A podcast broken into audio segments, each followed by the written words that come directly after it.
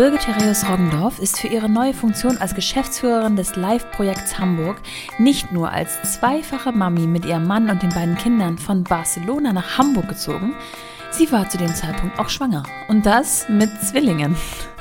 Ihr stand also ein beruflicher Neuanfang bevor, ein örtlicher Neuanfang mit Umzug ihrer Familie in ein anderes Land und gleich zwei Neuzugänge für die gesamte Familie. Bei Kind 1 und Kind 2 war sie jeweils gute vier Monate raus, was in Barcelona lebend relativ normal ist. Was denkt ihr, wie lange sie sich für die neue private und berufliche Herausforderung nahm?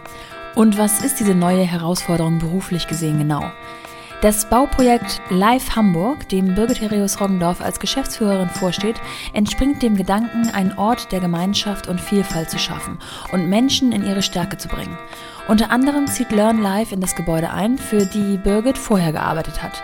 Learn Life ist eine Art Schule oder Bildungsinstitution für Kinder ab der ersten Klasse, die wie kleine Startups aufgebaut sind und projektbasiert Themen bearbeiten. Also ist gerade beispielsweise das Thema Universum an der Reihe, dann werden die üblichen Lerninhalte passend dazu gewählt. Wie berechne ich den Weg zum Mond? Was benötigt eine Rakete zum Start? Welches Leben findet man dort oben oder warum eben auch keins? Ruft man die Website auf, erfährt man, mit Live Hamburg entsteht ein zukunftsorientierter Campus für lebenslanges und selbstbestimmtes Lernen, erfüllendes Arbeiten und ganzheitliches Wohlbefinden. Es wird eine Kita, eine Schule, ein digitales Lernzentrum, Werkstätten und Kreativlabore sowie Bewegungsangebote, Coworking und Ruhebereiche, Gesundheitscenter, Community-Angebote, Urban Gardening, Aufführungsflächen, Café, Bistro und Sozialräume für generationsübergreifendes Miteinander unter einem Dach geben. Klingt vielversprechend. Wie Birgit all das unter ihrem eigenen Dach mit vier Kindern und Mann vereint, das hört ihr jetzt. Viel Spaß mit The Mumpany und Birgit Hereus Roggendorf. Willkommen zu The Mumpany. Die Balance zwischen Baby und Business. Ich habe mich voll gefragt, äh, wie man das wird, was du heute bist und wie du es benennen würdest. Und ich hatte dich ja gebeten, eine kleine, eine kleine Kurzvita mir vorher abzuschicken, damit ich die Chronologie nicht durcheinander bekomme. Und da sind mir sofort die Jahre 2012 bis 2019 ähm, aufgefallen. Da stand, und ich lese kurz ab, Herrenknecht AG in der Nähe von Freiburg, Business Development für Tunnelbau im Bereich Wasser und Abwasser. Und das ist ein ziemlich langer Zeitraum, 2012 bis 2019. In diesen Zeitraum fallen auch solche Sachen wie ähm, äh, Fernbeziehung, ähm, äh, Ehe oder sagen wir mal Hochzeit und äh, das eine oder andere Kind. Also es muss wirklich ein Herzensprojekt gewesen sein. Wieso Abwasser und Wasser und Tunnelbau und überhaupt? Wie kam es dazu? Also merkst du, ich habe mich immer treiben lassen von Dingen, die mich begeistert haben. Und ich bin relativ früh, also ich hole ein bisschen aus. Ich ja, bin nach der Uni, habe ich, äh, hab ich gesagt, irgendwie muss man mit BWL was Sinnvolles anfangen und habe hab Muhammad Yunus gefunden, der ja. damals durch die Mikrokredite bekannt war. Und dann das neue Thema hatte soziales Unternehmertum, wie funktioniert sowas. Und das war eine unglaublich prägende Erfahrung. Und trotzdem kam ich zu dem Schluss, es ist noch nicht, noch nicht das ganz Richtige, weil ich immer das Gefühl hatte, diese Schnittstelle zwischen ich bin sozial und trotzdem muss ich Geld verdienen, das war auch unglaublich schwierig. Und damals gab es Social Entrepreneurship quasi noch gar nicht. Und dann bin ich nach dem MBA gesagt, okay, dann musst du irgendwo anders diese Sinnsuche weitertreiben und kam auf den Mittelstand. Was, ja. was daran liegt, dass ich irgendwie aus einem Familienunternehmen komme und immer das Gefühl hatte, das sind sehr verantwortliche Unternehmen, die sich um viel Gedanken machen. Und ich wollte ich weiß nicht wieso, ich wollte unbedingt Industrie. Ich fand Produzieren, ja. Maschinendreck laut großartig. Ja.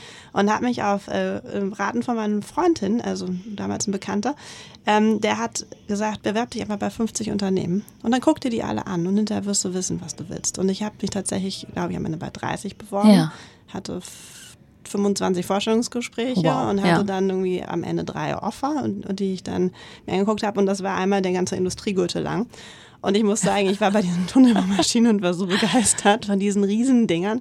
Und das Unternehmen war einfach äh, also in erster Generation, 1970 gegründet, ja. vom Eigentümer geführt. Und der sagte, wissen Sie, mir ist eigentlich egal, was Sie können, mir ist wichtig, was Sie am Ende machen. Ja. Und ich fand es so, ich hatte gedacht, das entsprach so meiner Vorstellung und es war, gab keine Hierarchien und Strukturen auf den ersten Blick zumindest. und ich wollte da unbedingt rein und ich hatte auch irgendwie Lust, mich in so einer Männerdomäne zu beweisen. Und um ehrlich zu sein, war dann die Aufgabe irgendwie äh, Marktentwicklung für Afrika. Und da war der einzige logische Eintritt in dieses Wasser-Abwasser-Thema, weil das was ist, was ja. in Afrika sehr beschäftigt. Ja. Und so bin ich da gelandet. Und dann habe ich mich da durchgebissen. Und ähm, jetzt haben wir schon angedeutet, äh, es gab eine Fernbeziehung zu dem Zeitpunkt. Ähm, die war von wo nach wo? Die war von Freiburg nach Barcelona. Das heißt, du in Freiburg und dein. Mein Mann, genau, jetzt Mann. Damals Mann, in mhm. Barcelona. Wir hatten uns, wir kannten uns schon aus Studienzeiten und fanden uns immer nett, aber hatten uns das nicht so ganz eingestanden. Und dann war plötzlich, äh, standen wir wieder voreinander an ja. Silvester und ich, und das war dieser berühmte, ich wollte eigentlich dir schon immer Nein. sagen. Ja.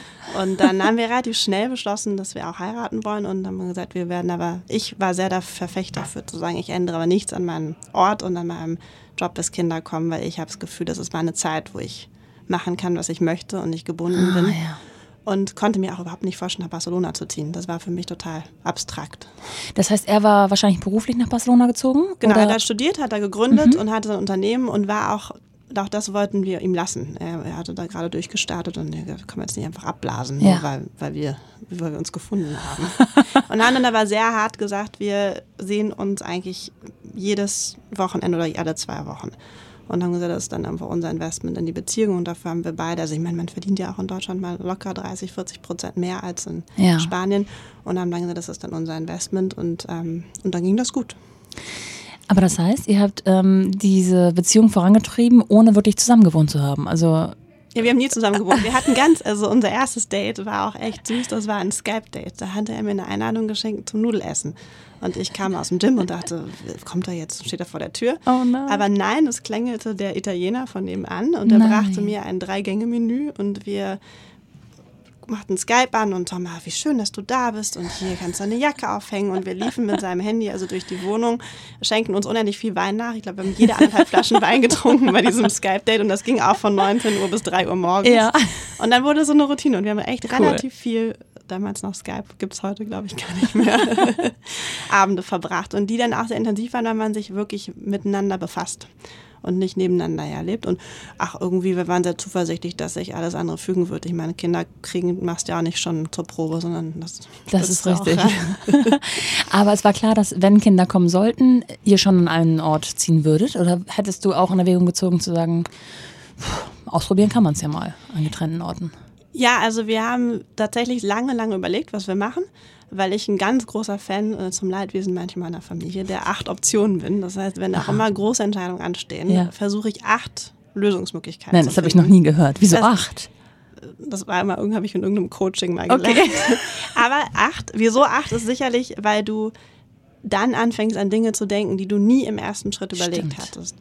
Und dadurch hatten wir wirklich von Tom verkauft sein Unternehmen, wir pendeln, ich ziehe nach Barcelona, wir ähm, fangen so an und ändern. Wir hatten alle möglichen Varianten und dann habe ich am Ende gesagt, nein, ich möchte für mich und meine Familie, dass wir zusammenleben.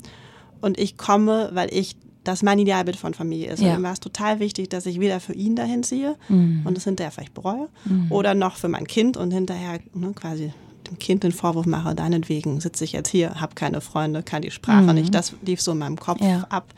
Und ähm, nö, es war mir einfach wichtig. Das Acht-Optionen-Modell. Das ist super. Okay, das muss ich mir mal merken.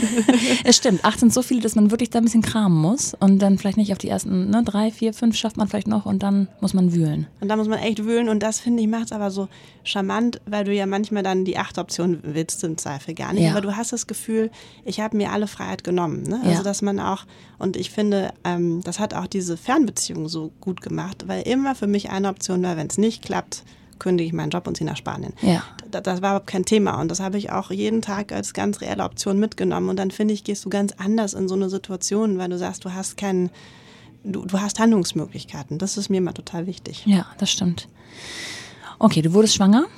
Zu dem Zeitpunkt noch äh, in bei Frankfurt, äh, bei Freiburg. Mhm. Die acht Optionen standen auf dem Zettel, aber die Entscheidung stand fest, du gehst nach Barcelona. Ja. Wie war das konkret? Was für eine Anstellungsposition hattest du und ähm, wusstest du, was du in Barcelona machen möchtest? Oder dachtest du, ich, ich ziehe erstmal hin und dann ist eh. Nee, ich habe dann. Ich wusste nicht und ich wusste, dass ich mit ohne meine Sprachkenntnisse da auch gar nicht weiterkomme. Also habe ich meinem Chef gesagt, äh, lieber Herr Schaffhauser, Sie mögen mich ja so gerne, können Sie sich vorstellen, dass ich remote arbeite. Ah ja. Gab es bei Herrenknecht nicht. In welchem Jahr sind wir gerade? Wir sind im Jahr 2015. 15. Äh, mhm. Aber bei Herrenknecht gibt es das bis heute. Okay. Das wirklich, also diese Kultur gab es nicht und ich habe gesagt, die schätzen mich so. Der war sehr traurig, dass ich gegangen bin. Ich habe viel mit, der war Vorstand von, von unserer Business Unit und dann habe ich gesagt, ich komme mir das vorstellen. Und dann hat er gesagt, okay, wir probieren das. Und ja. wir hatten das aber zeitlich befristet, glaube ich, auf ein Jahr. Und dann bin ich ehrlich gesagt mit einem 50% Vertrag einer deutschen Firma ähm, nach äh, Spanien gezogen. So.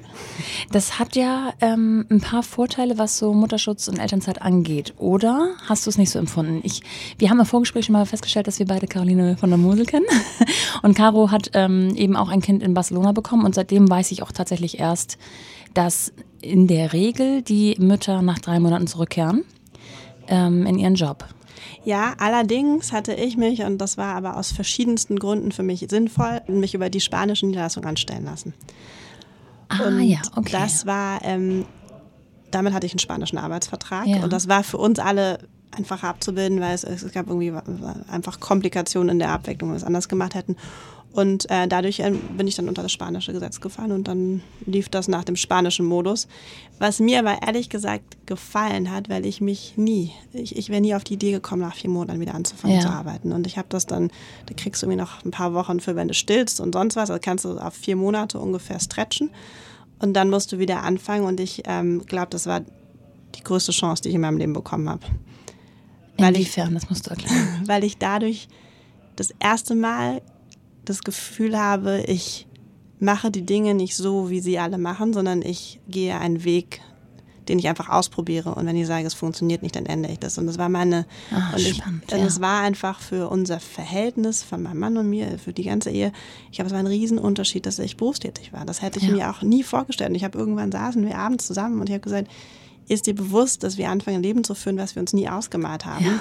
Und wollen wir das? Ja willst du, dass ich meinen Job verfolge und den auch früh verfolge, wie eine Nanny haben und bist du auch bereit? Und das war dann der zweite große Diskussion, irgendwann zurückzustecken, weil ich glaube, für uns als Familie ist es nicht gut, wenn wir das auf Dauer so machen. Ne?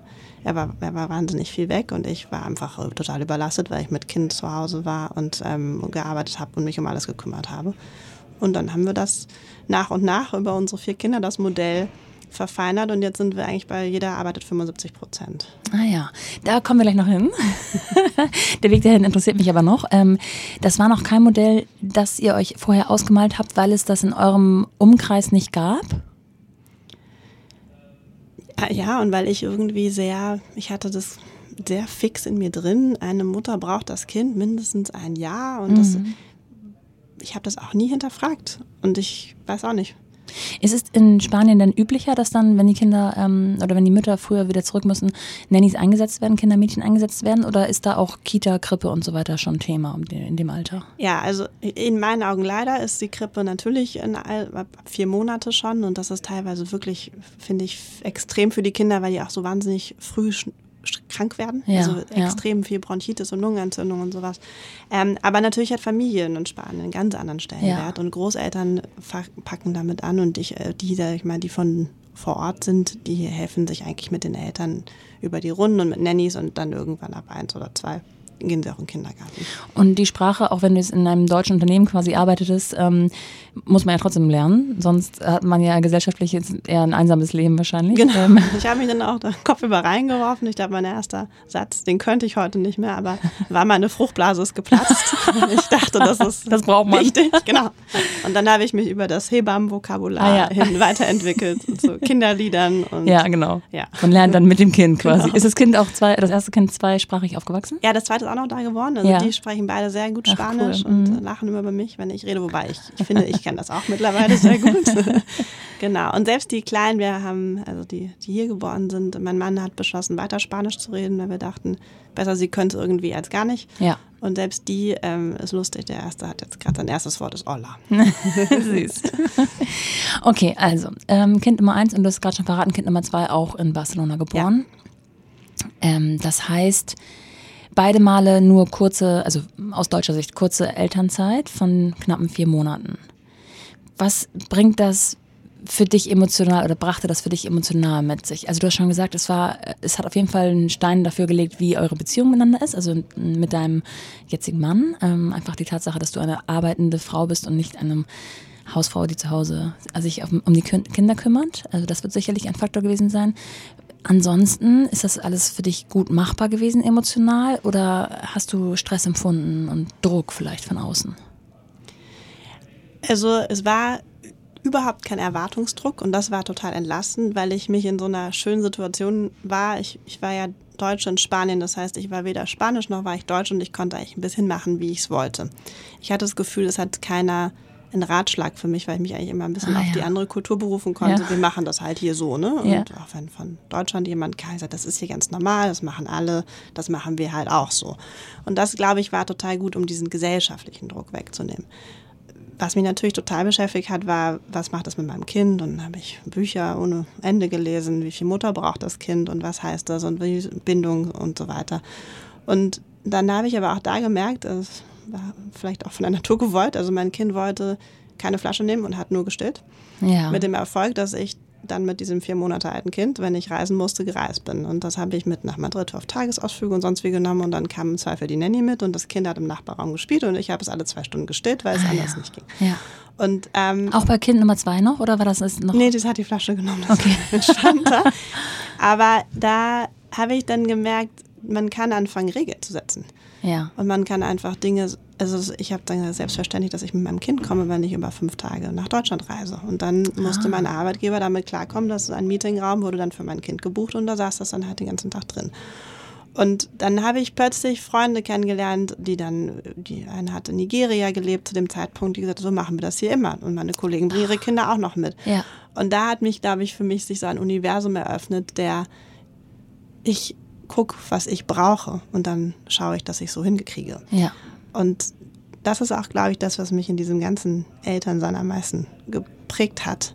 Dass ich glaube, wir müssen viel mehr hinterfragen und viel mehr reflektieren, ähm, weil wir ganz viel mit Vorstellungen dieses Elterndasein rutschen, dass wir Dinge als gegeben nehmen, die gar nicht gegeben sind. Ja, stimmt.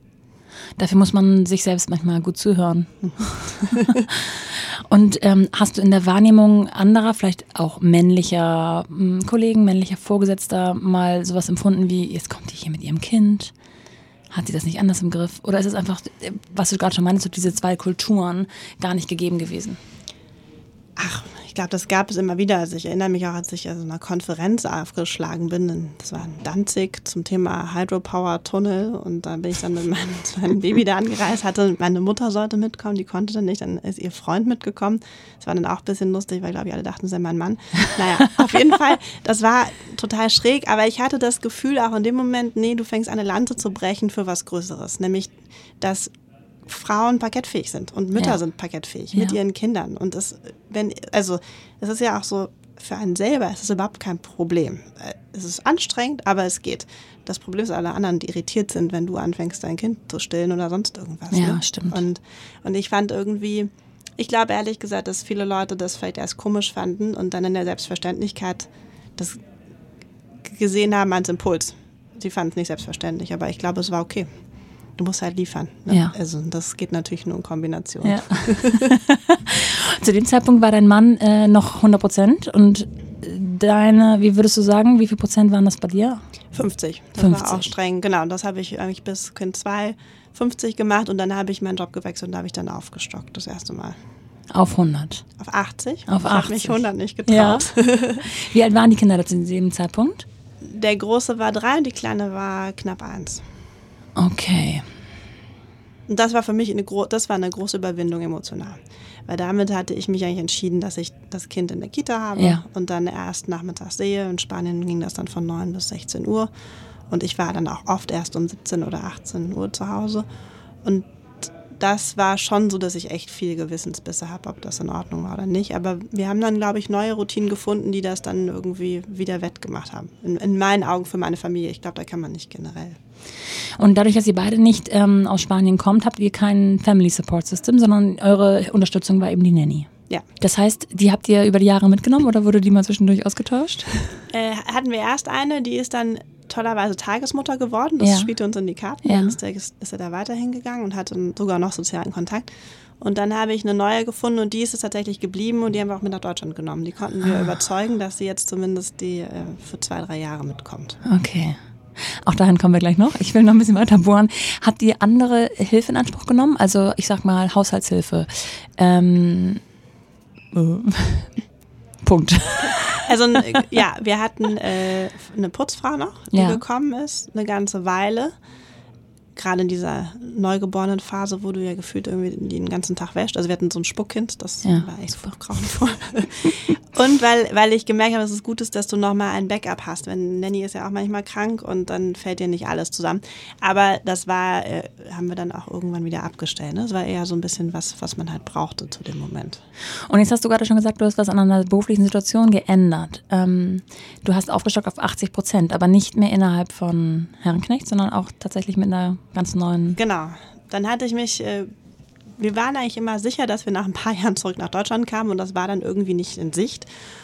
Und dann habe ich irgendwann gesagt, ich kann nicht warten auf, auf dieses, diesen nächsten Impuls von außen, sondern ich muss mich selber verändern. Und das kam, ich nenne das immer, das ist die Mutterkrise. Ich, weiß, Ja. ich äh, be- beobachte das bei vielen Freunden. Du kriegst Kinder und plötzlich befest, eröffnet sich dir ein Universum, mit dem du dich vielleicht noch nie befasst hast. Und das hat mich schon sehr zu der Sinnfrei getrieben. Bin ich hier in diesem Konzern bei Herrenknecht richtig angesiedelt. Und da war für mich ganz ausschlaggebend, die einfach auch als Frau. Ja, und das Ja. war eine reine Männerdomäne und ich konnte eigentlich auch absehen, dass ich da jetzt nicht Riesensprünge vielleicht machen werden würde oder nur mit, mit extrem viel Widerstand. Und mich befasste aber auch innerlich extrem dieses ganze Bildungsthema. Ja. Und weil ich so viel über Erziehung gelesen hatte und was Kinder prägt und wie die aufwachsen und was die alles mitbringen und hatte das Gefühl, oh, meine Güte nach dieser ganzen Literatur und meine, also ich habe wirklich viel gelesen, wir übersehen so viel, weil die Kinder so viel mitbringen und wir, wir hören denen nicht genug zu. Und dann lief ich wirklich auf der Straße entlang an LearnLife vorbei, das ist eine innovative Schule in Barcelona und guckte in das Schaufenster und dachte, boah, da musst du arbeiten. Und dann gab es eine freie Stelle, das war Sekretärin und dann habe ich mich beworben und dachte, egal, Hauptsache du kommst in den Laden rein, die werden schon merken, dass du vielleicht keine Sekretärin bist. Nein, geil. Und ja. ähm, ja, und habe mich dann und habe dann da angefangen. Und da in Spanien ist, äh, ist 100 Prozent sehr üblich. Und dann habe ich 80 Prozent gedacht, damit kann ich ins Rennen gehen. Und ja. Du, also das muss ich mir genauer vorstellen. Du gehst äh, über, den, über die Straße, guckst in dieses ähm, Fenster, in dieses Schaufenster und kommst nach Hause und sagst zu deinem Mann, ich habe es gesehen. Kennst du schon Learn Life? Ähm, das ist, das ist es. Ich kann es fühlen. Hat er nicht gedacht, okay, und jetzt fängst du als Sekretärin an, nach dem, was du bisher so geleistet hast? Ist das dein Ernst? Oder hat er gleich gesagt, ja, okay? Nee, der, der hat dann gesagt, du, ich kenne den Gründer, den habe ich irgendwann mal getroffen. Ach nein. Und ich verbinde dich gerne. Und dann, nö, ich habe immer gesagt, ich will da einfach, ich, ich muss das erleben. Und es war für mich auch klar, dass das vielleicht auch nur eine Phase ist, weil wir ja irgendwann nach Deutschland zurück wollten und zu unserer Familie. Und ich dachte, das irgend, nee, der war eigentlich ein großer Fan, weil er auch meinte, du musst auch mal ein Startup kennenlernen. Du bist Ja. immer in deinem Konzern Ja. zu Hause und das, so funktioniert das Leben nicht. Er hat offensichtlich ähm, deutlich höhere Startup-Erfahrung. genau. Okay, also du dann angefangen als Sekretärin und haben Sie es schnell erkannt? Ja, das war ja schon im Interview dann klar, dass ich, also Ja. ne, wir gesagt haben, du, das ist äh, Assistenz von da und dem Gründer und dann wurde man, ich glaube, das hieß dann CEO Support und Special Projects oder Ja. sowas und dann haben wir uns da sehr schnell auf die Special Projects fokussiert und ich glaube, es war am Ende, äh, habe ich dann auch sehr schnell dann gesagt, ich will eigentlich auch keine Flüge buchen oder nur Ja, bedingt. ja. Aber das ging ganz gut. Also das waren dann vielleicht 10 Prozent von meinen Aufgaben, waren wirklich so. Und der Rest war Allrounder, aber ich glaube, das liegt auch daran, dass du im Startup wirklich wahrscheinlich gar keine Sekretärin brauchst. Ja. Lass uns noch mal ein bisschen inhaltlich darüber sprechen, was Learn Life ist. Weil ich, ähm, es ist mir jetzt mittlerweile ein paar Mal über den Weg gelaufen, ähm, aber es ist noch nicht so vertreten weltweit, sage ich mal, dass jeder sofort ein, eine Vorstellung davon hat. Was macht diese Art von Bildungssystem, von Schule so besonders? Also erstmal, wenn Learn Life hören würde, dass ich sage, das ist eine Schule, würden die mich köpfen. Ja. Weil wir diesen Begriff versucht haben zu okay. Aber ich weiß immer nicht, wie man das anders umschreiben kann. Das ist ein Lernort, der mal Schule ersetzen sollte, weil Learn Life oder wir, würde ich immer noch sagen, ich sehe mich da als Teil der Familie, Ja. glauben, dass Lernen halt überall stattfindet und das ein Leben lang. Und dass wir immer wieder in unserem, Erd, in unserem Leben Orte brauchen, wo wir lernen können, wo wir Dinge auffassen und wo wir vor allen Dingen uns mit der Frage beschäftigen, was brauche ich. Und LearnLife ist ganz stark nicht getrieben von irgendeinem Wissensvermittlungsauftrag, sondern das zugrunde liegende Konzept ist Ikigai. Ich weiß, ob du das schon mal gehört hast. Ja, aber ähm, auch erst in, im Zusammenhang mit der Recherche zu dir, okay. ehrlich gesagt. Und das Ikigai sagt im Prinzip, was liebe ich? Ja. Was kann ich gut? Was braucht die Welt? Und wofür werde ich bezahlt? Und das, was in der Mitte von diesen vier Kreisen steht und sich überschneidet, ist eigentlich das, was du machen solltest. Ja. Weil du alle diese Komponenten brauchst, um, um zufrieden zu sein. Das ist eine japanische Philosophie. Und zugrunde liegend ist aber die Frage, wieso bin ich hier und was ist, was möchte ich eigentlich? Und darum ist Learn Life aufgebaut, dass sie sagen, es geht, also es geht immer darum, was treibt dich und welche Lernangebote können wir dann machen, um diesen Hunger oder Durst nach etwas Größerem zu befrieden. Und die Lernbegleiter, so heißen die Lehrer dort, sind Menschen, die dich bei dieser Entwicklung unterstützen. Und da geht es einfach wahnsinnig früh darum, dir Ziele zu setzen, dich zu strukturieren, dir Sachen selber zu erarbeiten und zu sehen, dass du ganz, ganz viel alleine kannst und vielleicht erst an wenigen Knackpunkten Ressourcen brauchst, wie Mitschüler, sind ja auch wahnsinnig ja. Ressourcen, Coworker, die auch bei Learn Life sitzen oder eben Lernbegleiter, die dir vielleicht irgendwie weiterhelfen können. Und ich, ich glaube, also was du siehst, ist, dass das Menschen sind, die in, das sind 13-, 14-Jährige, die ein ganz anderes Selbstverständnis von sich haben, ein anderes Selbstbewusstsein, sich auf eine Bühne vor 100 Leuten stellen und, und irgendwas ja, vortragen. Wahnsinn. Also es, ja. ist, es ist schon irre in der Persönlichkeitsentwicklung. Ne? Wenn man so an Schule denkt, dann denkt man immer so an erste bis 12. oder 13. Klasse, je nachdem, wann man geboren ist. Ähm, das ist ja aber dieses Ikigai-System oder nicht System, ähm, der Gedanke dahinter ist ja etwas, was das ganze Leben eigentlich beeinflusst. Ne? Das ist, ähm, ist denn trotzdem Learn Life tatsächlich klassisches Schulsystem im Sinne von fünf, sechsjährige bis Abschluss? Also, ich glaube, die Frage ist, muss es das sein? Wenn wir jetzt, wir würden Learn Life Hamburg machen nächstes Jahr auf und ja. Äh, das Teil von dem Projekt, wo ich auch involviert bin.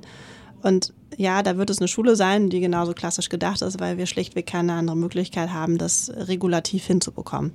Aber in unserer Learn-Life-Vorstellung ist das ein Ort, wo du lernst bis zu einer bestimmten Phase, wo du merkst, ich springe ab und ich brauche einen anderen Ort zum Lernen. Und ich habe letztens ähm, einen Bericht aus Stanford gelesen, die ja das Uni-Konzept hinterfragt haben und gesagt haben, wieso haben wir noch Abschlüsse an Unis? Wieso haben wir nicht eine Mitgliedschaft in verschiedenen Universitäten? Ja. Und wir gehen immer wieder zurück für drei, vier, fünf Wochen, Monate, um uns genau zu dem Thema aufzuschauen, was wir in dem Moment des Lebens brauchen, wo wir da sind. Und das, glaube ich, trifft es sehr. Und so versteht sich Learn Life auch. Ah, spannend. Das ist auf einem riesigen Campus in Barcelona. Nee, es ist ein ganz kleines altes Haus in der Stadt. Ach nein, das habe ich mir ganz anders vorgestellt. Okay, weil das Angebot ist so wahnsinnig äh, umfangreich, beziehungsweise das, was ihr jetzt, ähm, und jetzt kommen wir in die Gegenwart, nach Hamburg bringen wollt. Das ist ja sehr, sehr umfangreich. Ähm, bevor wir aber jetzt nach Hamburg kommen, du bist aktuell noch Learn Live Barcelona, ähm, also in, meiner, in meinen Gedanken gerade aktuell, ähm, und bekommst einen, wie, erklär du mal lieber selber, du bekommst ein, ein Joboffer sozusagen von Hamburg. Oder wie würdest du es beschreiben? Wie, genau, also dann, der, wie kamst du dem Rückzug, zum genau, Umzug? Also der Link ist, dass äh, Benjamin Otto dieses Projekt finanziert äh, in, in, in Barcelona und ich den immer mal wieder getroffen hatte. Und ich glaube, für meine persönliche Einordnung braucht es immer den Dienstag, wo ich einen positiven Schwangerschaftstest in der Hand hielt. Ja. Und Mittwoch der Anruf kam. Ähm, sag mal, hast du nicht Lust, nach Hamburg zu kommen und Geschäftsführerin von Live Hamburg zu werden, wo eben Learn Life einziehen soll? Ein großes, so ein, wir nennen es noch Bildungscampus, aber es ist eigentlich ein Zukunftsraum, wo ja. sich Dinge abspielen sollen. Und dann, naja, äh, habe ich nur in dem Moment gesagt, ja, aber wenn ich nicht unbedingt nach Hamburg ziehen muss und ich wollte ihr auch noch sagen, ich will auf jeden Fall noch Kinder kriegen, weil ich nicht genau wusste, was ich jetzt machen sollte. Und dann meinte er, okay, okay, wir hören uns wieder. Und so, naja, dann gab es noch ein paar hin und her und kam ich nach Hamburg. ja, und ähm, du hast nicht gelogen, als du gesagt hast, du willst noch Kinder kriegen, weil dieser dritte Schwangerschaftstest, der positive, ähm, der beinhaltete nicht eine Einlingsschwangerschaft, sondern direkt Zwillinge. Ja, genau. Das war dann die große Überraschung nach Vertragsunterzeichnung, dass das dann Zwillinge wurden. Ähm, ich fand es erstmal irre cool, dass ich dann tatsächlich in den Vertragsverhandlungen gesagt habe, ich bin schwanger, aber ganz früh und ich weiß nicht, was daraus wird. Und dann haben die gesagt, das okay, cool. Und dann ging es weiter. Und ich hatte mir das irgendwie, ich hatte das irgendwie viel mehr als Thema für mich gesehen, ja. dass dann vielleicht auch der der Arbeitgeber daraus ein Thema macht. Und die meinten dann, das passt und das, äh, das wird sich alles fügen. Und dann musste ich schon sagen, war ich ein bisschen geschockt, als das dann Zwillinge wurden. Dann hat mir es immer so ein bisschen schön geredet und ich muss schon sagen, also das Volumen, das Zwillinge mit sich bringen, das habe ich weiß nicht, ob ich es unterschätzt habe oder mir nur schön geredet habe, aber es ist auf jeden Fall echt viel. Ja, das glaube ich dir gerne. Vor allem, wenn man schon zwei hat. Ja, genau. Also ich weiß, ich habe auch schon ein paar Mal so diesen Gedanken durchgespielt und ich weiß immer gar nicht, was, was ich mir krasser vorstelle. So als allererstes, wenn man noch gar keine Ahnung hat, direkt Zwillinge oder halt an Stelle Nummer drei und vier. Ich glaube immer noch, dass, also ich fand das erste Kind war so herausfordernd, da würde ich keine Zwillinge haben wollen. Und jetzt ist man zumindest schon mal entspannter, dass man nicht wegen vielleicht Dingen zum Arzt geht oder ja, ja. Man weiß, wenn sie mit der Klobürste spielen, kommen sie nicht gleich um oder sowas. habt ihr irgendwie daran gedacht, dass es Zwillinge sein könnten? Also habt ihr, keine Ahnung, Eltern, die Zwillinge sind oder irgendeine Art von dieser genetischen Vorbelastung, von der man immer spricht? Ähm, also wir haben tatsächlich eine, von der ich aber nichts wusste. Ja. Meine Uroma ist Zwilling. Und äh, jetzt kannst du mich äh, verrückt oder sonst was nennen. Ich habe meinem Mann immer gesagt, ich habe irgendwie das Gefühl, wir kriegen mal Zwillinge. Nee, ich glaube sowas. Und dann, dann halte ich fest. ich war, ich wurde immer sehr schnell schwanger und beim dritten Kind irgendwie nicht. Und dann ging ich zur Akupunktur. Das war aber so Akupunktur slash Seelsorgerin. Alles für mich. Eine tolle Frau aus Mexiko, die ich in Barcelona getroffen hatte. Und die meinte, sag mal, hast du vielleicht irgendwas in deinem Kopf, was dich behindert? Ich, Ja. ich möchte auf keinen Fall Zwillinge haben. Und dann meinte sie, das geht doch nicht. Vielleicht warten die schon auf dich. Das musst du jetzt irgendwie akzeptieren. Und dann kamen wir nach dieser Session nach Hause und ich war bums, in die Woche später war ich schwanger. Das glaube ich nicht. Aber ich habe eine Gänsehaut. ja, so kann es gehen. So kann es gehen. Und nicht nur das, sondern auch, war das gleich ein Joboffer für die Geschäftsführung auch tatsächlich? Ja. Also eine Zwillingsschwangerschaft in dir ähm, plus Geschäftsführungsangebot. Und dann kam Corona. Und dann kam auch noch Corona. Okay, also ich merke schon, ähm, die, das, die inhaltliche Aufgabe, die dich da erwartet hat, die hat dich so getriggert, du hättest, glaube ich, nicht Nein sagen können. Aber du hast doch bestimmt mindestens wieder mal acht Optionen aufgeschrieben, was so passieren kann. Oder ähm, einfach durchdacht, was, wie, wie das Ganze so ablaufen wird, wie das nächste Jahr wohl aussehen könnte. Also ich hatte einen tollen Kreis an Freunden in Barcelona ähm, aus der Lean-In-Bewegung, die dir sicher was sagt, von Ja. Sheryl Sandberg. Ähm, und wir waren eine, wir hatten uns gefunden unter dem Motto berufstätige Frauen und wir hatten alle Kinder unter fünf, also kleine Kinder. Ja. Und die habe ich sofort angerufen nach diesem Aufwand und gesagt, was soll ich machen, was soll ich machen? Und die alle ganz entspannt Ah, ja. weiterverfolgen, unterschreiben, kriegst du hin. Und ich habe ehrlich gesagt keine acht Optionen aufgemacht, weil ich dachte, wenn ich jetzt darüber nachdenke, dann mache ich es nicht. Und ich hatte in diesem Moment das Gefühl, diese Gruppe von Frauen, die hat mir auch so, so geholfen in meinem Leben in Barcelona, dass ich sagte, okay, du musst jetzt irgendwie in dem Vertrauen und das ist deine Chance, das einfach so auszuprobieren. Ja. Und ich wusste aber im Hintergrund, es gibt wahrscheinlich acht Optionen und wenn es nicht klappt, dann kann ich es hinwerfen. Und dann meinte meine Freundin noch, weiß ich noch, und wenn dann kamen die Zwillinge raus, das war dann, sozusagen noch einer drauf. und dann meinte sie, wenn du es am Ende hinschmeißt, dann wird es jeder verstehen. Ja, und das stimmt. fand ich total wohltuend. Und dann habe ich gedacht, na gut. Und dann habe ich aber eine wichtige Sache, hat mein Mann ähm, in diesem ganzen Prozess, nee, kurz vorher hat er sein Unternehmen verkauft, vor der Vertrag, also bevor das noch kam. Und ich habe zu ihm dann gesagt, wenn es jetzt Zwillinge werden und du es verkauft, dann musst du mir mindestens ein Jahr von deiner Zeit schenken und alles hochhalten. Und damit hatte er frei ab sozusagen drei, vier Monate vor der Geburt und das war eine Riesenerleichterung. Ja, das glaube ich. Hat er verkauft, um auch diesen Umzug. Ähm, Nee, das war zufällig parallel. Das ach so, das hatte ergeben. damit nichts zu tun. Also der, der, es war gerade verkauft und dann kam das Angebot, wo wir die Frage uns stellten, was wollen wir eigentlich machen? Und wir wollten ehrlich gesagt nach Frankfurt ziehen. Wir hatten da auch schon ein Grundstück in Aussicht und näher Ja. an meiner Familie. Ja. Und wir sind irgendwie so gepolt, dass wir dann immer dem Ruf folgen und sagen, wenn sich das Leben fügt, dann fügen wir uns mit dem Leben. Ja, da füg, fügte sich aber eine ganze Menge zur gleichen Zeit. Also sehr Genau. geballte Fügung auf jeden Fall. Und äh, genau, wichtig noch zu wissen, ähm, ihr habt beide keine, Bez- äh, keine familiäre Beziehung nach Hamburg. Nee, wir kannten Hamburg quasi nicht. Ich war Ja. zweimal in Hamburg gewesen und Tom irgendwie einmal und dann haben wir uns einfach äh, relativ kurz und schmerzlos ein Haus gesucht, weil wir auch damals noch davon ausgingen, wir ziehen da irgendwann nach Frankfurt, das wissen wir heute gar nicht mehr, ähm, und haben dann einfach ey, den ersten Treffer so ungefähr vom Immobilien Scout genommen und Tom ist hingefahren, hat gesagt, das passt und ich habe gesagt, super, dann machen wir das. Ich habe das Ja. auch mir gar nicht angeguckt oder so. Und dann haben wir diesen, äh, weiß ich noch, diesen Mann wirklich auf Knien angefleht, dass er innerhalb von zwei Monaten auszieht. Der hatte das überhaupt, der hatte das gerade auf Immobilien-Skat gestellt und ging davon aus, dass das dauert. Ja. Und ich habe gesagt, wenn ich dann mit Zwillingen schwanger Ja. bin, ist meine einzige Bedingung, ich muss spätestens im April oder Mai in Hamburg sein und zur Ruhe kommen, weil Ja. sonst halte ich das nicht aus. Und Zwillinge kommen ja auch gerne mal ein bisschen früher oder müssen vielleicht früher geholt Genau. werden. also, ähm, gut, also du mit Sack und Pack, mit Nanny, die habt ihr ja überreden können. Oder Kindermädchen oder ich weiß nicht, wie ihr sie nennen würdet. Allerdings ist die dann Corona-technisch in Bolivien stecken geblieben Oh und waren es leider acht Monate abhanden gekommen. Oh, wow, acht Monate. Die habt ihr aber dann wahrscheinlich gefüllt mit jemand anderem, oder? In, ja, ähm, mit relativ viel Familie und nö, wir haben dann einfach gesagt, das ist, da, da war eh Corona, da war irgendwie sowieso alles durcheinander. Drüber und drunter. Also mit Sack und Pack, mit Mann, ähm, Kind und Kegel hätte ich was gesagt, aber mit vier Kindern, beziehungsweise zwei noch im Bauch beim Umzug. Ne? Die sind nicht in Barcelona geboren, sondern dann in Hamburg. Und dann warst du, und dann habe ich wieder in deinem Lebenslauf nachgezählt, ich glaube sieben Monate raus oder so, bevor du wieder eingestiegen bist. Ja. Das ist ja also auch für Zwillinge nix, ne? Ja, also ich habe dann, ich habe auch nochmal verlängert. Ich wollte nach sechs wiederkommen Ja. und du weißt noch genau diesen Anruf äh, fast auf Knien. Ich schaffe das nicht. Ja. Und die sehr verständnisvoll wieder.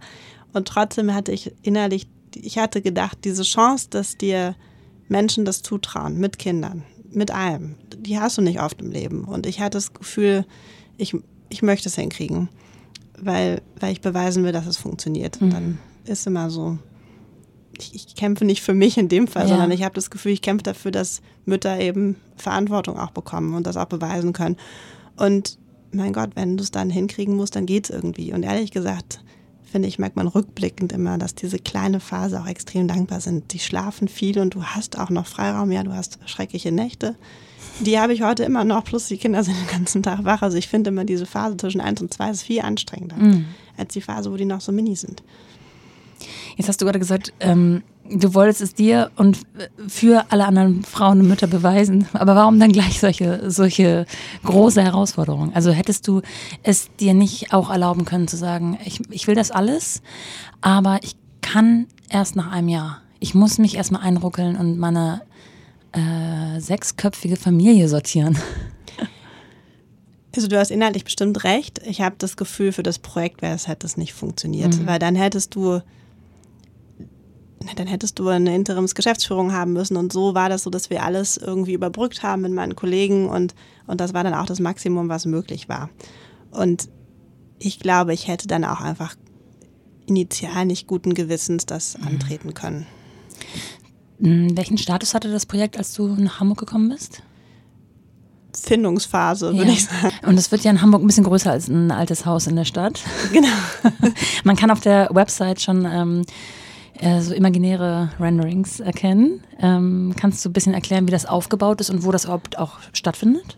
Wir haben da ein Haus mit 12.000 Quadratmetern und da geht es eben darum, dass sich äh, ganz viele Bereiche des Lebens wiederfinden. Das ist ein holistischer Ansatz. Im Prinzip ist es für mich so, dass also die Learn-Life-Schule zieht da ja ein und es ging immer darum, wie kann man dieses ganze Thema Lernen, aber auch Selbstreflexion und sich selbst und seine Stärken finden und die in der Gemeinschaft wieder einbringen, größer aufziehen. Und deswegen sind eben die Bereiche Lernen ganz wichtig oder Bildung, Ausbildung mit Kita und Schule und gleichzeitig aber auch das ganze Thema Gesundheit, Wohlbefinden, Berufung, wie wir es nennen. Also was möchte ich aus meinem Leben hinterher machen? Wo kann ich mich mit meinen Fähigkeiten einbringen?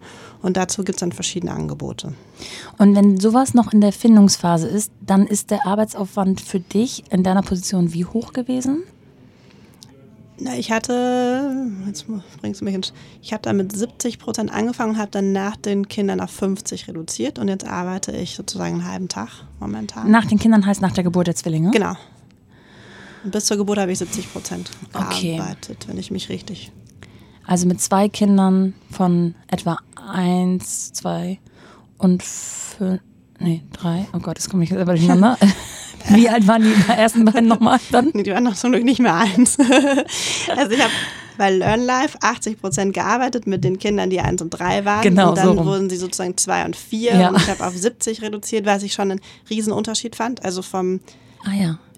ich finde, diese, zwei, drei Stunden mehr. Das, das macht immer diesen Unterschied zwischen ich muss los vom Schreibtisch in den Kindergarten, zwischen ah, ich habe ja. noch mal eine Stunde Zeit, ja. zwischen mein Job ist vorbei und Kita fängt an. Und jetzt bin ich bei 50 Prozent, was auch daran liegt, dass ich noch ein paar andere Sachen äh, von meiner Familie einfach mich einbringe, wofür ich Zeit brauche. Ähm, aber ich finde ehrlich gesagt, diese 50 Prozent ist fast die undankbarste Form, weil du da musst du wirklich versuchen, alles unter einen Hut zu bringen. Und bei 80 oder so entscheidest du dich, ich bin halt einfach von morgens um 9 bis 16 Uhr nicht da und fertig. Und dann kann ich auch in Ruhe Mittag essen. Und bei 50, so wie heute, dann denke ich mir so, okay, jetzt gehst du schneller vorbei und isst irgendwo noch was auf der Hand, weil du es dir einfach, weil du immer so ein bisschen durchgetaktet bist. Ne? Und ich habe das Gefühl, dass eigentlich mehr Arbeiten dann manchmal einfacher ist, weil es unglaublich viel Ruhe in den Tag bringt. Das heißt, dein Ziel wäre, über kurz oder lang wieder aufzustocken? Ja, also ich habe jetzt meinem Mann gerade letzte Woche noch einen Plan gemacht, dass ja. wir beide ungefähr so eben 75 Prozent, äh, wobei wir immer schon sagen, was heißt das heute noch? Es ja. gibt, glaube ich, auch 40-Stunden-Woche. Wo ist die entstanden? Wieso gibt es die überhaupt? Also, dass wir einfach beide sehr gleichmäßig uns das aufteilen und das Ziel ist eigentlich, dass wir die Kinder, einer von uns ab 14 Uhr bei den Kindern ist. Ah, immer abwechselnd quasi. Immer abwechselnd, genau. Das finde ich ein sehr schönes Konzept. Das wäre auch so eines der ähm, Utopien, die ich so ansteuern würde. Ich habe selber zu Hause so erlebt und ich habe davon total profitiert. Äh, habe es in dem Moment gar nicht so wahrgenommen, aber jetzt so ähm, oder auch ja schon vor ein paar Jahren rückblickend äh, festgestellt, dass es so schön ist, dass man beide Eltern hat und das zum gleichen Zeitpunkt oder zum gleichen ähm, Aufwand sozusagen für die Eltern. Ähm, wenn du also, du hast gerade schon gesagt, die Nächte sind anstrengend und tagsüber schlafen sie jetzt auch nicht mehr so viel und jetzt hast du auch noch zwei. Und die sind ja meistens nicht synchronisiert. Wie handelst du das ähm, sozusagen deine Kraft, die du nachts vielleicht nicht, oder deinen Akku, den du nachts vielleicht nicht komplett aufladen kannst, dann äh, in Kräfte tagsüber zu teilen? Habt ihr euch da 50-50 aufgeteilt für die Nächte oder habt ihr vielleicht auch da eine Unterstützung, so, so eine Art weiß ich nicht, Night Nanny oder so. Ja, ich hatte tatsächlich, haben mir sehr viele Zwillingsmutter geraten, ja. aber ich fand diesen Gedanke des Schlaftrainings vermeintlich fast eine Night Nanny vielleicht machen würde, das hat mich so abgeschreckt, dass ich das nicht wollte. Und ich glaube, das ist eine Sache, die ich vorhin erwähnt hatte mit, ähm, wenn man 80 Prozent arbeitet, dann holen sich das die Kinder wann anders. Und bei uns war es immer so, dass die Kinder nachts immer wieder kommen oder auch morgens. Wir, wir, wir fangen relativ spät an zu arbeiten, um neun und haben, stehen aber um sechs auf. Ja. Und wir haben morgens Zeit und wir lesen auch morgens noch ein Buch im Bett. Und, ah, ja. und ich hatte das Gefühl, dass diese Nächte für uns als Familienzeit tatsächlich wichtig sind. Und deswegen wollte ich keine Nachtnanny. Und wie wir es jetzt machen, ist, dass wir tatsächlich die Zwillinge aufteilen. Mein Mann hat einen und ich den ja. anderen. Und ähm, jeder ist für einen zuständig. Und meistens ist es ja so, dass das Kind, was, wenn du mal Pech hast, vorletzte Nacht war der, glaube ich, von zwölf bis um halb drei wach, ja. dann schläft der auch danach wenigstens gut. Dann hast du so von drei bis sieben nochmal. Ah ja, der holt sich das dann zurück. Ja, und sonst wechseln wir uns ab und am Wochenende darf jeder an einem Tag ausschlafen, bis in die Puppen.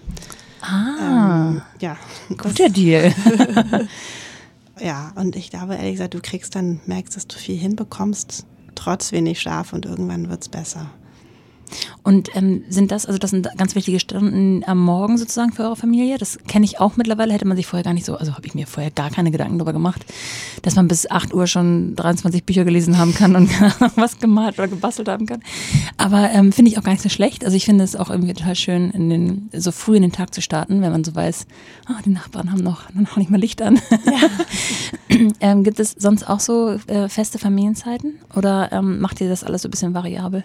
Nee, wir haben eigentlich, also es ist tatsächlich, dass wir sehr viel von allem beruflichen und Terminen, die wir machen, von der Familie aus kommen. Also wir haben irgendwann mal uns tatsächlich ans Whiteboard gestellt äh, und ja. haben zu Hause viele Whiteboards ja.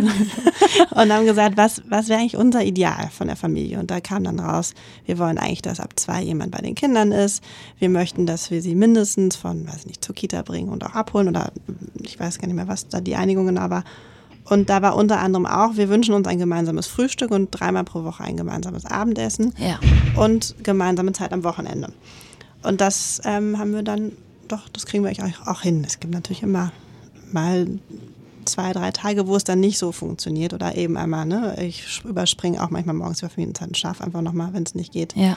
Aber das ist sozusagen unser langfristiges Ziel. Wenn ihr drei gemeinsame Abendessen sozusagen in der Familie habt, heißt das, dass die anderen vier durch Arbeit besetzt sind oder habt ihr auch noch Me-Time? Genau, das ist eine gute, gute Etwa. Frage. Also die drei sind unter der Woche tatsächlich. Also am Wochenende würden wir eher immer Familienessen machen. Ja. Ähm, ja, über die Me-Time und Us-Time ist ja. Ja, genau. Da sind wir tatsächlich, das, ich habe das Gefühl, das ging super gut, bis die Kinder so eins waren und jetzt gerade ist es wieder alles durcheinander und ähm, ich bin einfach optimistisch, dass das wieder mehr kommt. Also ich versuche mir tatsächlich die Mieter am Tagsüber zu holen, indem ich mir irgendein nettes Lunch mit einer Freundin lege oder ähm, das haben wir in Barcelona, habe ich mir da mitgenommen. Du sitzt du die Kinder am Kindergarten absetzt und dann gehst du einfach noch in einen Café und wenn die Ah, Sonne ja, scheint, setzt ja. du dich eine halbe Stunde hin und isst ein Croissant, liest ein Buch und genießt es. Ähm, und Us-Time ist ehrlich gesagt, ähm, haben wir jetzt ein neues Experiment gerade laufen, dass wir da äh, abends uns einen Timeblocker machen und sagen, wir arbeiten jeden Abend, aber ganz fix 40 Minuten und wenn der Wecker klingelt, dann lassen wir eine Stunde Ah, ja, liegen. ja. Mhm. Und bis dahin alles durch, von von Schreibtischsachen bis hin zu Büro, was auch immer du willst. Und dann machen wir auch noch bewusst irgendwas zusammen. Und da ist irgendwie eine Runde um Block drehen oder mit Babyfon in der Hand oder Ja. mit äh, einem Wein trinken. Ja. Das äh, klingt, als ob ihr so in regelmäßigen Abständen noch einfach euch so ein bisschen reflektiert und äh, wieder vor dem Whiteboard steht und sagt, okay, was, wo sind wir, wo, wo wollten wir eigentlich mal ursprünglich hin und was können wir wieder dran schrauben? Ist das so eine, also so die Kommunikation innerhalb der Beziehung ähm, auch so ein bisschen so der Knackpunkt oder was würdest du als geschäftsführende Vierfachmutter, ähm, also her mit den Tipps? Ja, also ich, ich glaube tatsächlich immer wieder schauen auf das, was du hast und sagst, ist es das, was ich will? Und auch versuchen zu benennen, was du gerade nicht kannst oder ne, wieso bin ich schlecht gelaunt, wieso schreie ich irgendjemand an, bin ich müde, bin ich unzufrieden, ist das Kind wirklich doof, kann ja auch mal sein. Ja. Und, ähm, und ich glaube, das ist total wichtig und tatsächlich auch als Paar immer wieder zu sagen, Moment, wo sind wir gerade? Und ich weiß, dass wir in den letzten Wochen tatsächlich ganz oft abends total K.O. auf dem Sofa gehangen haben und gesagt haben, geht so nicht weiter. Das ist nicht das, was wir wollen. Und wir haben das Gefühl, uns ist entgleisen Ding oder sonst wie. Und dann sind wir relativ schnell, dass wir einfach uns dann sagen, okay, lass uns irgendwas finden, was uns hilft. Und dazu gehört dann auch, können wir uns irgendwo entlasten? Gibt es Unterstützung? Und da haben wir tatsächlich ähm, jetzt eine, die eine, die uns im Büro hilft, die einfach Krankenkassenanträge, Rechnungen, die da, also wir hatten unglaublich viele Mahnungen, die liegen geblieben waren. Und dann haben wir gesagt, okay, dann haben wir wenigstens jemanden, der die Post aufmacht und sicherstellt, dass wir die Rechnungen pünktlich zahlen. Das ist dann Ja. eine große Entlastung. Und dann kommen die vier Stunden pro Woche und das ist dann für uns vielleicht viel mehr wert als eine Putzfrau in dem Moment. Ja? Weil mit bisschen Staub und Dreck kann ich leben, aber wenn ich das Gefühl habe, mir entgleiten der Antrag meiner Wahlunterlagen oder sonst Ja, irgendwas, ja. Dann, dann ist das doof. Ja, über genau diese Position, ich weiß nicht, wie man sie benennt, ähm, haben wir im Vorgespräch schon mal gesprochen. Das fand ich mega spannend. Ähm, wie findet man so eine Person? Wie äh, ist das? Ja, wie heißt die Job Description für diese Person? Wie findet man jemanden, der das wirklich nicht nur für sich und seinen eigenen Haushalt gut auf die Kette kriegt, sondern auch noch für den fremden Haushalt sozusagen?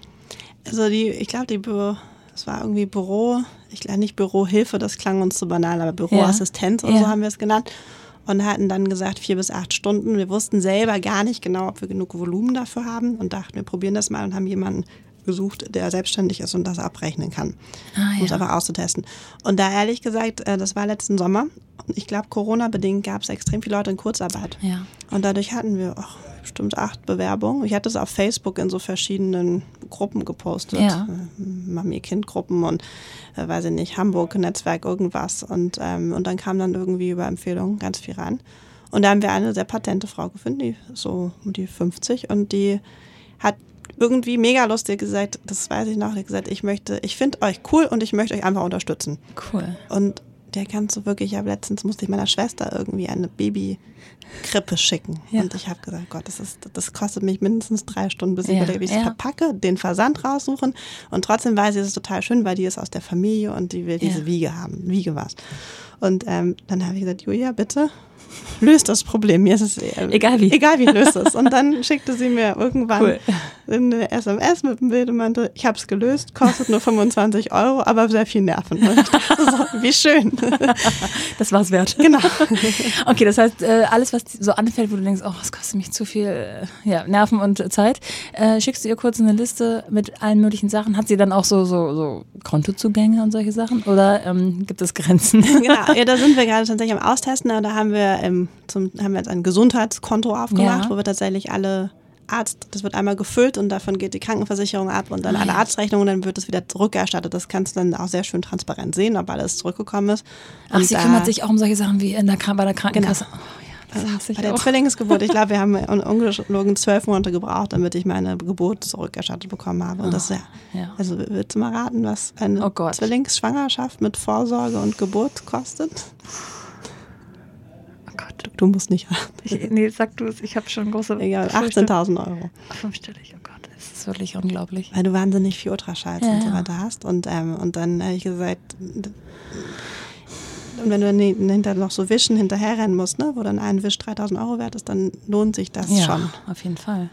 Und das schaffe ich nicht auch noch. Und da sind wir sehr rational im Sinne von, wo möchte ich meine Zeit verbringen, wo kann ich Mehrwert bringen. Und ja. dann macht es für mich ja viel mehr Sinn, ich würde aufstocken auf 70, 80 ja. Prozent und dafür diese Sachen nicht machen, als dass ich, ne, ich also so wie ich Freunde habe und ich immer sage, wenn dir Putzen gut tut und Spaß macht, dann tu es. Ja.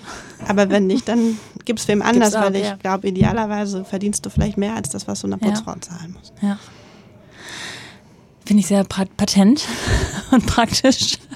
Hat mir ähm, viele Augen geöffnet. Also diese acht Methoden, sag nochmal acht Optionen Methode. Die werde ich auf jeden Fall mitnehmen. Ich ziehe meinen Hut vor dir mit vier Kindern, davon auch noch Zwillinge.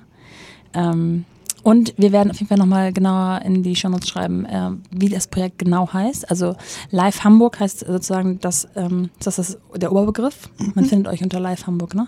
Ja. Und ähm, ihr werdet wahrscheinlich an irgendeinem Punkt auch äh, Mitarbeiter suchen.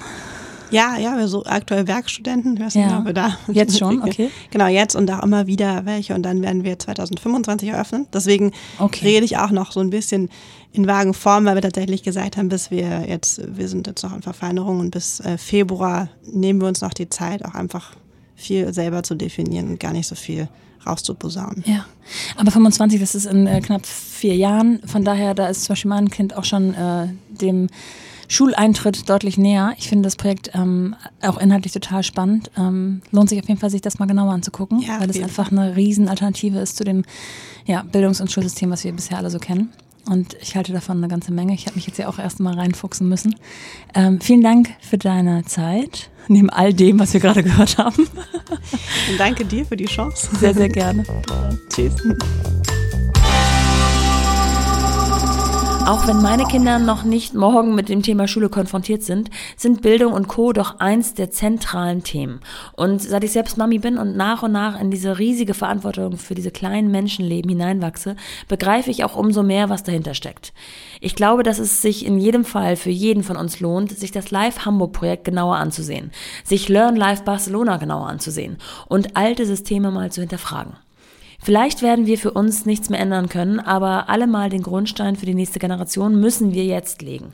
Also schaut mal auf live.hamburg. Wie Birgit schon sagte, es dauert noch ein wenig bis zur Eröffnung, die für aktuell 2025 geplant ist, aber ehrlich gesagt, es ist nie zu früh, sich damit zu beschäftigen. Ich habe noch ein ganz anderes und weiteres Anliegen an euch. Und zwar denke ich gerade über eine Art neues Konzept für diesen Podcast nach und würde gerne zehn feste Fragen an jeden meiner Gäste etablieren. Ich würde mich total freuen, wenn ihr mir eure wichtigsten Fragen stellen bzw. schreiben könntet. Am besten bei Instagram unter mumpany-podcast.